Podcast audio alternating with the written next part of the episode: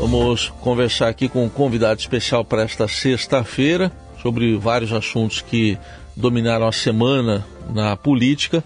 E o nosso convidado é o cientista político e professor da Universidade Presbiteriana Mackenzie, Rodrigo Prando. Professor, tudo bem? Bom dia e bem-vindo. Bom dia, Heisen. Prazer falar contigo aqui. Tudo bem? Espero que vocês aí estejam todos bem também. Isso, estão todos bem aqui também. Bom, vamos uh, começar com o, alguns dos assuntos é, importantes da semana. Vou começar aqui com a história, mais uma, envolvendo o ministro das Comunicações, o Juscelino Filho, é tido como ministro problema do governo Lula. Agora, essa semana, o próprio Estadão trouxe duas reportagens exclusivas uma mostrando que o sogro dele e outra que um amigo aposentado por invalidez, os dois prestam serviço sem serem contratados lá na sede do Ministério, inclusive quando ele não está. Enfim, como é que o senhor avalia a situação do, do ministro? Bom, é, o ministro da Comunicação acho que tem se comunicado pouco, mas tem sido uma fonte constante de instabilidade de problemas dentro do ministério do, do presidente Lula. É? E o ministro permanece ministro ainda, obviamente, porque o, o, Lula precisa do apoio do partido do União Brasil. Não fosse isso, provavelmente ele já teria sido substituído. Para mim, é, Heisen, eu escrevi é, um artigo sobre isso há um tempo atrás. É, o Juscelino ele é um, um elemento representativo da enorme dificuldade que se tem no Brasil especialmente de um conjunto da classe política brasileira, de separar o que são interesses privados e os interesses públicos. E esses interesses públicos, dentro de um governo, devem ser republicanos e democráticos. E o ministro, então, me parece, por tudo isso que inclusive o Estadão tem mostrado, é indicativo de que, de fato, há uma enorme dificuldade dele entender a posição que ele ocupa institucional e que todas essas questões acabam é, atrapalhando não apenas a sua pasta, né, o, o, seu ministério, mas o conjunto do governo que fica pressionado, porque quando tem um problema com o ministro, outros tantos que gostariam de estar naquela posição e de ter aquele poder pressionam o governo. Bom, é uma situação que chama atenção pelo, pela necessidade que o governo tem, é, professor, do União Brasil na base governista, que está ali, mas que também não está com tanta Isso. firmeza? Isso, ele não está entregando aquilo que se promete. Tem ministérios dentro do governo que é, digamos assim, é, o, o, o, o bloco que muitos chamaram né, no início, quando saiu a, a, a, denominação de todo o ministério, né, alguns chamaram de bloco fisiológico, ou seja, de um bloco que seria entregue ao centrão e não teria como, né? E, e, alguns são contemplados, neste caso, o Juscelino seria um desses, porque ideologicamente a gente há de, há de convir que ele está bastante distante é, da trajetória do Lula e do próprio PT. Mas, de fato, há inclusive uma pressão dizendo: bom, se União Brasil não entrega aquilo, né, os votos que o governo precisa, e o governo tem é, padecido é, de uma dificuldade enorme de articulação política, né? Questão do marco temporal, saneamento, da própria manutenção né, do, dos ministérios, tudo isso mostra que União está não estando, né? É uma questão bastante interessante. Agora, obviamente que alguma coisa já começa a aparecer no ar, que seria uma ideia possível de uma mini reforma ministerial é, levada a cabo pelo presidente Lula e pelo governo. E vem mesmo, então, na sua avaliação, uma reforma, ou pelo menos uma mini reforma ministerial? Em que condições ela viria, na sua avaliação? Olha, olha eu não, não digo que vem, mas já quando as pessoas começam a ventilar a possibilidade, né, os chamados balões de ensaio é, em Brasília, já se começa a discutir. Eu acho complicado uma reforma ministerial, mas talvez uma mini reforma ou a necessidade pontual de substituição de alguns nomes é, possa ser levado em consideração. Provavelmente já está nas mãos do presidente Lula alguns indicativos disso, alguns nomes. Agora, se ele de fato vai mexer antes da virada do ano, eu acho pouco provável. Até porque vamos pensar o seguinte, Heisen.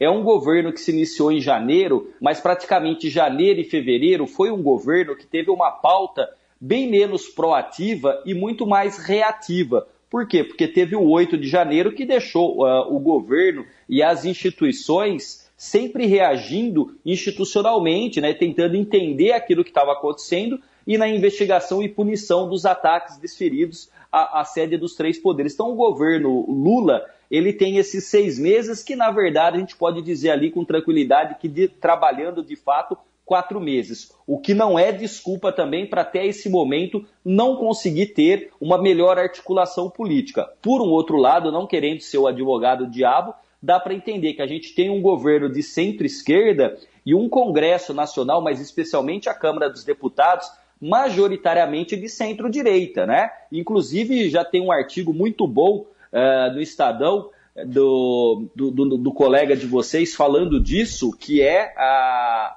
a questão de como pensar governar um país né, com um governo de centro-esquerda ou de esquerda uh, com um congresso uh, de direita. Né? Então, isso acabou, foi publicado hoje e vale a pena a leitura. Muito bem, fica aí a, a, a dica então, uma dica de leitura aqui também no Estadão do professor Rodrigo Prano, que a gente tem acompanhado muitas uh, uh, cobranças, principalmente pressão do Centrão em relação a essa reforma ministerial. O, o Centrão é aquele velho modo de agir, professor, ou tem alguma novidade dessa vez? Só, só para completar, né? Não sei se ficou claro, o artigo não é meu, o artigo é do colega de vocês, jornalista ah, Fernando Gabeira. Ah, sim, é do Gabeira. Gabeira que, é, que escreve de uma maneira excepcionalmente boa. Olha, Heisen, o, o Centrão ele não é o mesmo de sempre, porque o Centrão ele tem uma plasticidade, uma capacidade de se moldar a situações enorme, né? Vocês devem conhecer, pelo menos já devem ter visto na livraria, né? Quando o Zygmunt Bauman fala né, da questão do, do, do, do, de uma sociedade ou do mundo líquido, né? Que a água ela vai escorrendo e ela vai. O centrão é mais ou menos essa ideia do líquido. Não é um, um, um grupo, um bloco parlamentar coeso. Você tem ali inúmeros é, deputados que têm questões ali mais locais e regionais e que fazem pressão para terem contemplados, né? Uh, os seus locais ali eleitorais. E o Centrão, então, ele vai se moldando. Agora, o Centrão perdeu um pouco de força que tinha com o Bolsonaro. Vamos pensar que a conjugação de um governo como o do Bolsonaro, que tinha centenas de processos de impeachment, para que esses processos não viessem à tona e ganhasse força, Arthur Lira segurou, mas segurou porque foi entregue a Arthur Lira o orçamento, o orçamento secreto. E o Centrão, dentro desse espaço aí, ganhou muita força e Arthur Lira, inclusive. Agora, hoje tem menos, até porque o orçamento secreto foi proibido pelo Supremo Tribunal Federal, mas existe dinheiro que faz parte da negociação política. E aí a negociação política, no bojo de um governo,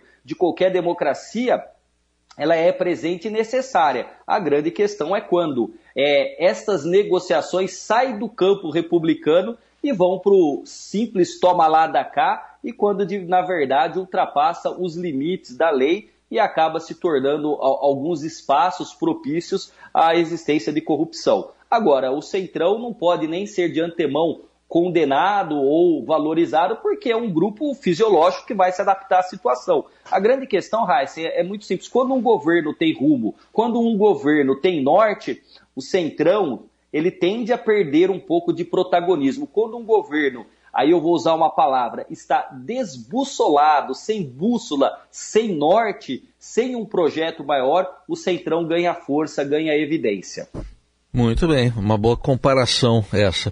É, professor, é, outro assunto da semana foi esvaziado, né? O, o gabinete já do agora ex-deputado, deputado caçado Deltan Dallagnol, caçado pelo Tribunal Superior Eleitoral.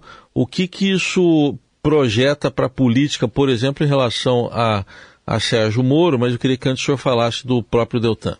Olha, o, o, o ex-deputado Deltan, ele, certa feita, ele estava passando ali pelo corredor é, do Congresso, ali, né, do, do Congresso Nacional, e uma pessoa que hoje, com o celular, o questionou, falou, quando o senhor era do judiciário, o senhor atacava e demonizava a política. Agora que o senhor é político, o senhor está atacando e demonizando o judiciário. Bom, a grande questão é que o, o deputado, o ex-deputado Deltan, ele, é, de fato, ele atacou muito maciçamente a política e se colocou, como muitos outros, especialmente ali na condução da Operação Lava Jato, depois de tudo que se descobriu, né? Foi uma pergunta feita por uma das pessoas que transitavam ali pelos corredores do Congresso e com o seu celular, seu smartphone, ela questionou e o deputado abaixou a cabeça e não respondeu. A grande questão dentro disso é que ele teve, é, pela Justiça Eleitoral, é, de, é, decretada a cassação do mandato e depois né, é, foi referendado pelos seus pares. Então, tornou a situação bastante difícil. A pergunta que fica nisso tudo é se a Justiça avançará sobre o ex-juiz, né, e hoje senador Sérgio Moro. É, eu acho um pouco mais difícil chegar a, até o senador Sérgio Moro. Agora, se de fato tiver evidências que possam levar à composição de uma peça que enseja cassação, provavelmente será realizada. Agora, é, é, é muito complicado, porque quando você tem figuras que estavam dentro do judiciário, se projetaram, e a gente lembra que se projetaram como heróis, tinha até boneco, né, inflável de Sérgio Moro, né, Daltan lançou livro e dava muita palestra e se comparavam é, como a, aqueles promotores da Operação Mãos Limpas na Itália, que eram de fato figuras messiânicas que extirpariam o Brasil da corrupção. Toda vez que isso acontece, é sempre bom que a gente tenha um pé atrás e um olhar mais crítico.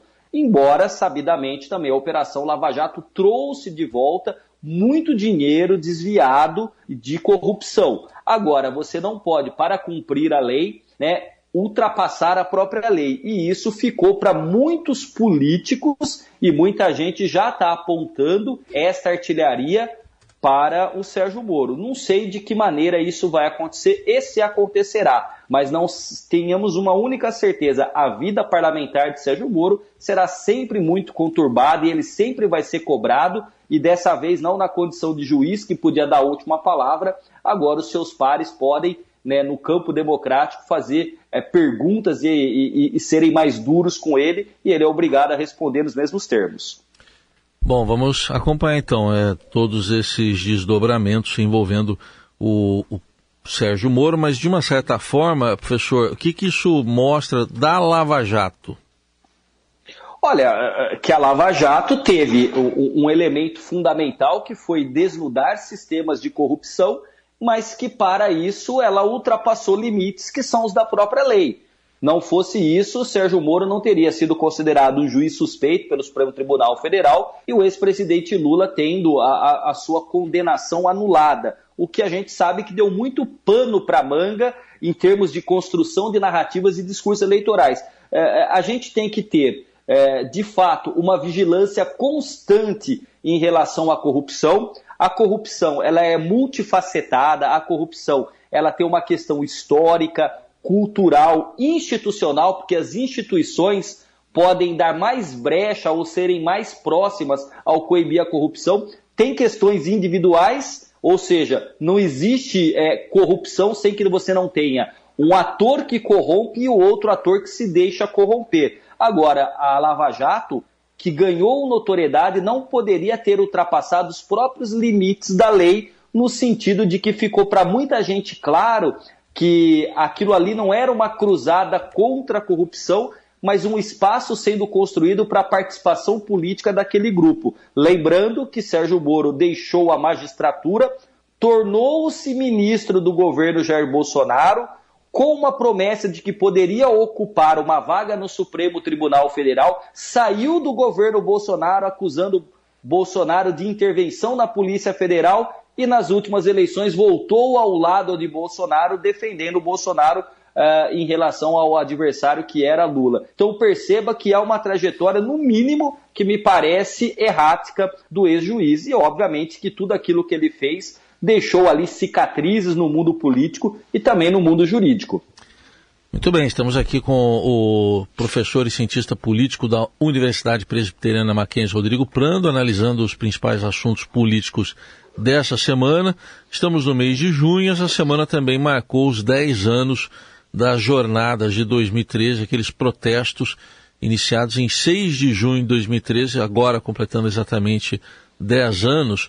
O que, que dá para fazer de conexão, professor, daqueles protestos que começaram com uh, não aumento da tarifa de ônibus, foram ganhando outras pautas? O que, que dá para fazer de conexão daquele momento com a política de hoje?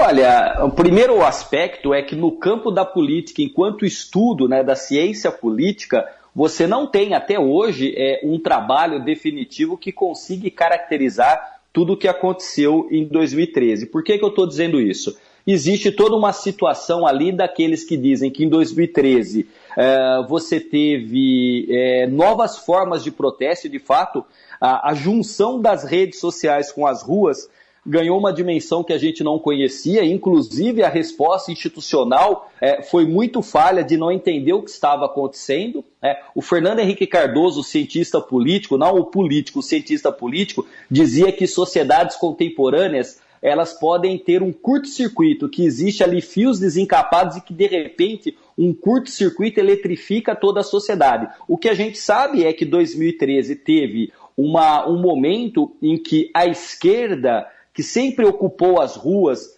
pelos sindicatos, pelos movimentos sociais e também uh, pelos estudantes, acabou perdendo espaço num primeiro momento por movimentos que não tinham uma liderança unificada, mas foram ganhando corpo e, obviamente, aquela insatisfação voltou-se para a presidente Dilma Rousseff e para o PT. Ou seja, os anos de governo Lula, que foram anos de diminuição da extrema pobreza, de aumento da classe média, especialmente via consumo e programas sociais, parece que chegou num ponto de saturação, especialmente comparando naquele momento, e eu me lembro muito bem, das críticas aos gastos com a Copa do Mundo, dizendo que gostariam de hospitais e escolas padrão FIFA. Então, foi praticamente um momento ali em que começa uma pauta difusa, mas que muitos especialistas dizem que foi capturada pela direita e logo depois nos grandes processos é, de discussão do impeachment da presidente Dilma, especialmente das manifestações de rua,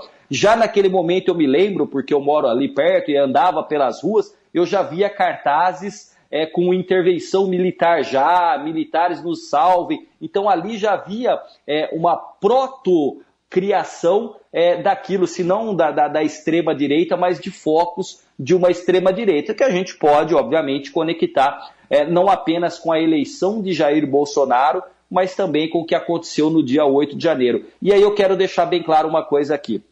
Não tem problema nenhum que dentro do campo da política você tenha figuras conservadoras, que você tenha liberais, é, que você tenha é, este diálogo né, com conservadores, liberais. Não há problema, faz parte da política. O problema é quando você tem figuras que se colocam como numa capacidade messiânica de regenerar o Brasil, mas que tem um discurso antissistema, mesmo que esteja há anos dentro do sistema, e um discurso de ataque sucessivo às instituições e às liberdades, como por exemplo dos jornalistas poderem trabalhar ou dos intelectuais poderem produzir. Tudo isso a gente foi vendo uma gestação a partir de 2013 e hoje está presente. Quando eu disse na primeira parte do, do jornal aqui que nós temos um Congresso majoritariamente de centro-direita, não tem problema você ter conservadores, você ter é, liberais, você ter figuras ali que, que buscam uma pauta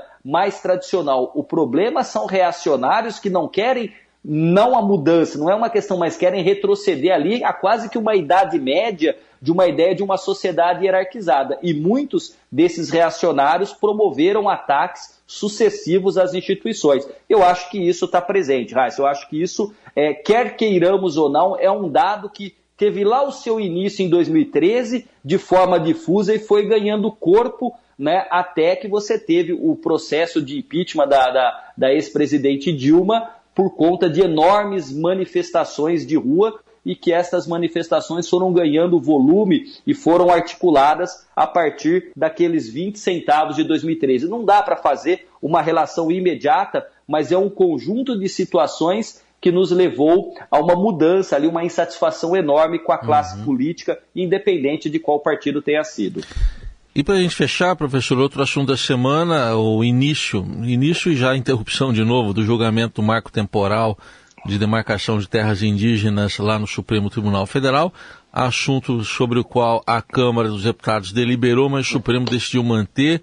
Como é que fica o presidente Lula tentando se equilibrar ali entre indígenas e a bancada ruralista, da qual ele precisa também?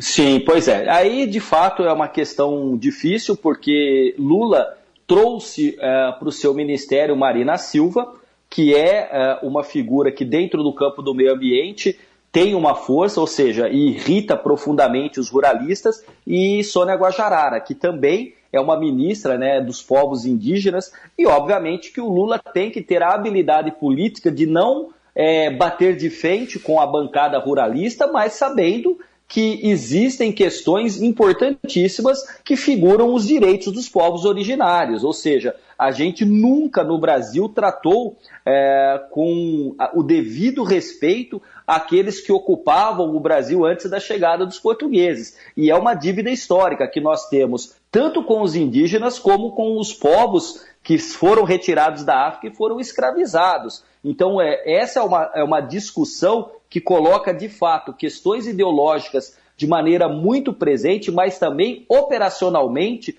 o governo não pode ter a insatisfação tão grande de uma bancada como a ruralista, que é bem articulada. E aí o que, que está acontecendo? Nessa discussão entre governo e Congresso, novamente vai se judicializar a questão que vai parar no Supremo Tribunal Federal, que no nosso sistema é, político, né, enfim, na harmonia entre os poderes, é aquele que dá a última palavra, inclusive dizem muitos, quando tiver que errar, ele é aquele que erra por último ou acerta por último. Mas faz parte do jogo e não é uma situação difícil. O Brasil tem historicamente regiões em que, e eu já vi isso, e eu estava lá, eu vi que quando você tinha comunidades, povos indígenas numa calçada, outros grupos que estavam atravessavam a rua para não se encontrar por uma potencial eh, situação de conflito, o que não é nada bom para o Brasil, para a sociedade brasileira. Muito bem, ouvimos uh, hoje aqui, com participação especial, analisando os principais assuntos da semana,